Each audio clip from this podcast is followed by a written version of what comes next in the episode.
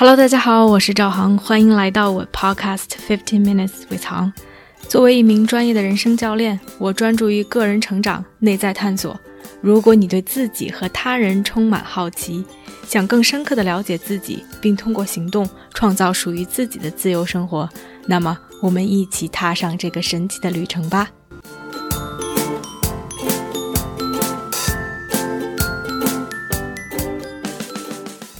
在节目开始之前，想对大家说声感谢。最近有不少朋友给我留言，提一些意见和反馈，你们的支持让我做出更好的节目，所以在此谢过了。如果你喜欢我的节目，请分享给周围的朋友，让更多的人参与到我们的讨论中来。你可以在小宇宙 APP 的平台上和我留言互动。另外，如果你想看到播客的文本，可以点击 Show Note 的链接。好啦，我们开始这期的节目吧。Hello，大家好，欢迎来到这期的 Podcast。我在几周前成立了一个跑步小组，说是跑步小组，其实跑步只是其中的一部分。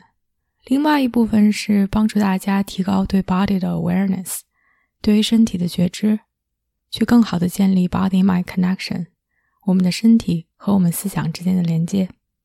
而跑步只是一个渠道，通过跑步，我们可以进行练习，去更好的。感受自己的身体，并把这种智慧运用到平时的生活当中。结果，program 开始的第一周，我一位学员就开始腿疼。后来询问才知道，他在之前已经开始跑步了，几乎每天都会去跑。然后这几天小腿就开始疼。我立刻觉得有些不对劲，因为不管多么大强度的训练计划，都是需要休息的。我怀疑他是由于运动过度而受伤了。他后来去看了医生，也得到了同样的诊断。所以接下来的几周，他虽然每周都会来参加我们的项目，但是没办法和我们一起跑步。有的时候走走停停，有的时候只能跑很短的距离。不知道大家有没有过运动受伤的经验？你可以冰敷，你可以按摩，但是这些其实只能稍微缩短一点康复的时间，而其实最大的一个因素。就是时间，就是停下来，让它自己慢慢恢复。被拉伤的肌肉、筋腱，让它慢慢长好。不管你多么想运动，心里有多么急，但这件事就是急不来。我自己也非常能 relate。在我之前训练 half marathon 半马的训练过程中，由于过度训练，把自己脚底下的一根筋给抻到了。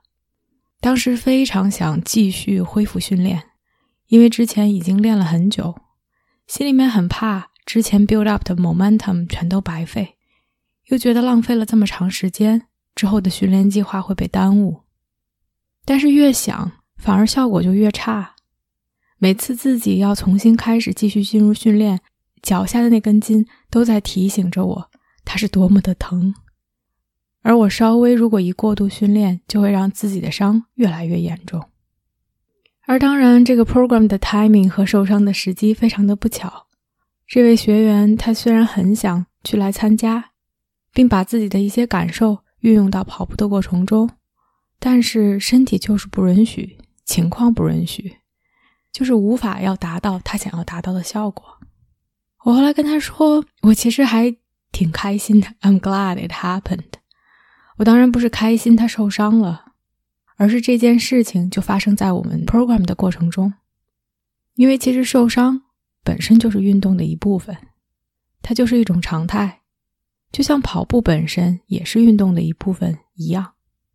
有的时候我们状态很好，跑得很好；或者有的时候我们状态不好，跑得不好。同样，受伤、疼痛都是一种常态。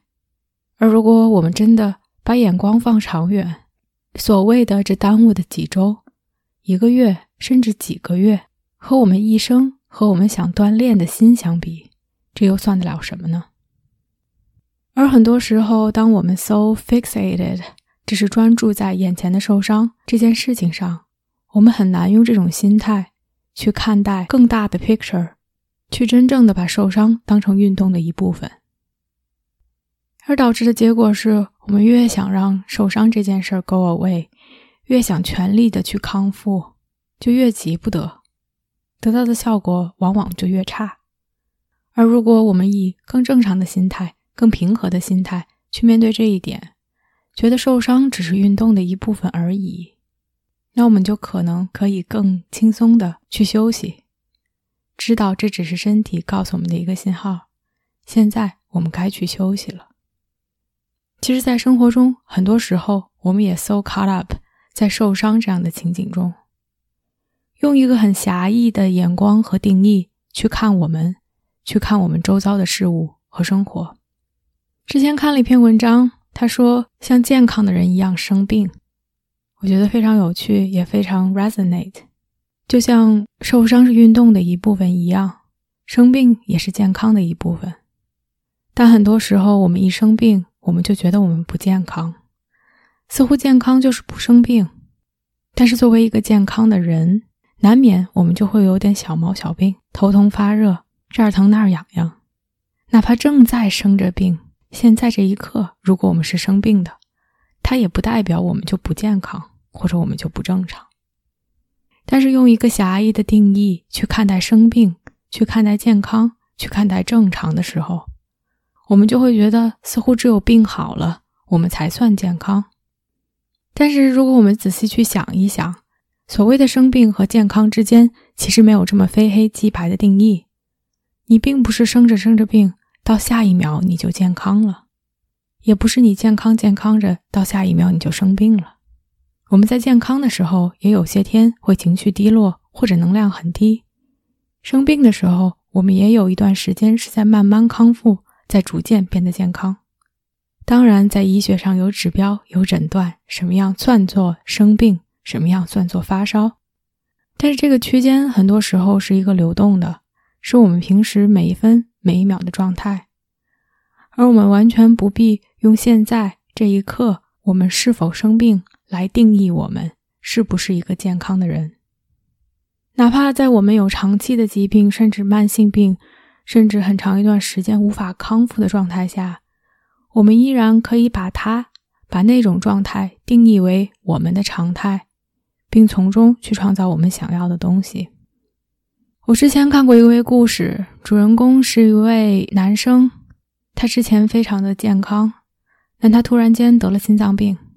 心脏病突发之后，虽然他捡回了一条命，但是留下了后遗症，让他无法自如的行动。他平时的生活中有很多的 physical limitation，这让他觉得非常的沮丧，觉得生活黯淡无光，觉得他再也不能像之前一样了。不能正常了，不能正常的生活了。他每天唯一做的事情就是去陪他的孩子，看他的孩子玩，照顾他。他觉得这是他唯一活着的意义。他把自己所有的定义、所有的心血、所有的一切都倾注在这个孩子身上。而当然，一旦这个孩子做了一些事情让他觉得不满意，他就会立刻爆发。因为他的生命正在被这个孩子所定义。后来他意识到，不，他虽然不能像之前一样，但是他有很多可以做的事情。他可以做的事情绝对不仅限于去照顾孩子。当他活在那样一个狭小的世界中，什么都不可能做，什么都黯淡无光。当他只是一味的沉浸在现在的他。和之前的他的对比的过程中，他看到的都是现在缺少的，之前拥有的。而当他把现在定义为一种常态，如果现在的他，这个不能自如行动的他，就是正常的，他开始看到一些不一样的东西，他开始学会去创造。其实，所谓的生病或者是健康，到底给我们生活带来了什么？造成了什么不一样的影响呢？我觉得生病的时候，无非是无法让我们 “quote unquote” 正常的生活，让我们身体上遭受一些痛苦，让我们不能快乐，让我们觉得没有价值、没有尊严，或是失去连接。当然，身体上的病痛可能要留给医生去解决，但是在这样的情况下，我们依然可以正常的生活。我们依然可以快乐、有尊严、有价值，与别人连接。所以那样的生病不也是健康吗？除去在时间上，有时我们会狭隘地定义一个时间片段；在空间上，在个体与整体的关系上，我们也会片面的去只专注于某一个点，而忽略了它的整体。我之前听过一段 couple therapy session 的录音，是为一对夫妻做心理咨询。那个妈妈非常的痛苦，因为他们有一个女儿，之前成绩非常优异，喜欢运动，和大家关系都很好，要去上大学，要去进好学校，有着无限的前途等待着他。但忽然有一天，女儿把自己锁在了房间里。变得对什么都不感兴趣了，他拒绝交流，他只是在网上和他网上的朋友们不知道在说些什么。妈妈非常的难过，又不知所措，她把全身心的精力都集中在想要让女儿去找回对生活的激情，并且迫使他去找回对生活的激情，带着他去尝试各种各样的东西，去做他之前喜欢的事情。而他这些做法反而把女儿越逼越紧，甚至做出了一些极端的想法。那一刻把妈妈吓坏了，然后觉得 I need to back off，我更什么都不敢做了。我让他做他该做的事情，做他想做的事情，leave her alone。于是女儿就天天待在房子里面不出门，很少交流。这样的一种状态持续了好几年。心理医生的一点让妈妈觉得豁然开朗。她当时的一个 reflection 是，似乎这个家里面所有的重心都关注在女儿病了这件事情上，是病的问题，而他们没有看到整体。女儿只是家庭中的一部分，而更大的 picture 是，作为一个家庭，我们到底做了什么让这件事情发生了？并且让这件事情一直在持续。女儿为什么在这种状况下没有寻求帮助？同时，作为一个家庭，我们也一直没有向任何人去求助。如果这件事情并不是女儿的病的问题，而更多的是我们作为一个家庭，我们作为一个整体，如何去看待这件事情，如何去 cope with it，把它看成一个整体。那么事情就会有不一样的转机。作为一个家庭，也许我们不再会去 hide，再去躲藏，再不告诉别人，再隐瞒。作为一个家庭，也许我们做了些什么，让这个所谓的秘密在一直持续，让女儿无法找到出口。所以，当我们开始真的可以去 step back，去看到整个事情的整体的时候，我们又会有一些新的想法，又会有一些新的 power 去做一些新的改变，而不是只是 so fixated 在女儿病了这件事情上，而这个病让我们无能为力。所以，无论是从时间上，还是从空间上，个体、整体、片段、过程，我们都可以更好的去接受它的流动性。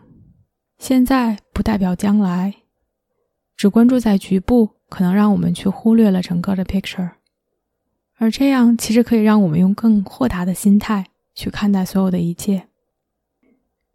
我们害怕生病，害怕受伤，其实不仅仅是害怕生病和受伤本身，我们害怕的是随之而带来的孤独、自我怀疑、不被理解。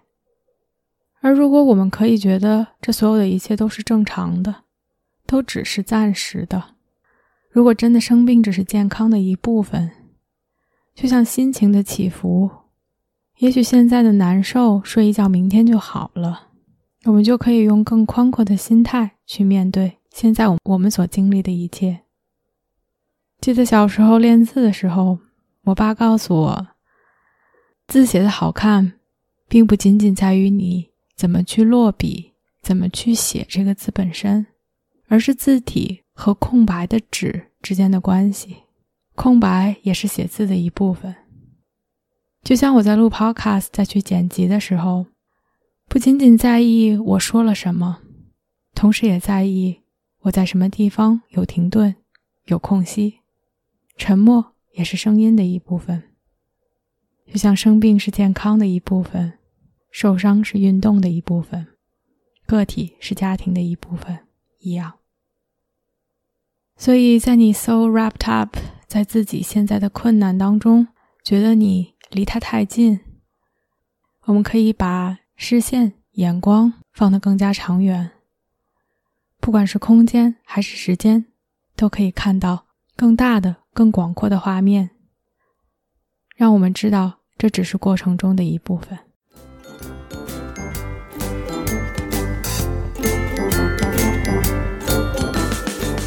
我相信每个人的智慧和力量。如果我们可以把内在的探索转化为行动，这个世界就会变成一个更美好的地方。感谢大家的收听。如果你喜欢我的节目，欢迎点赞、评论，并分享给身边的一个朋友。Have a nice day.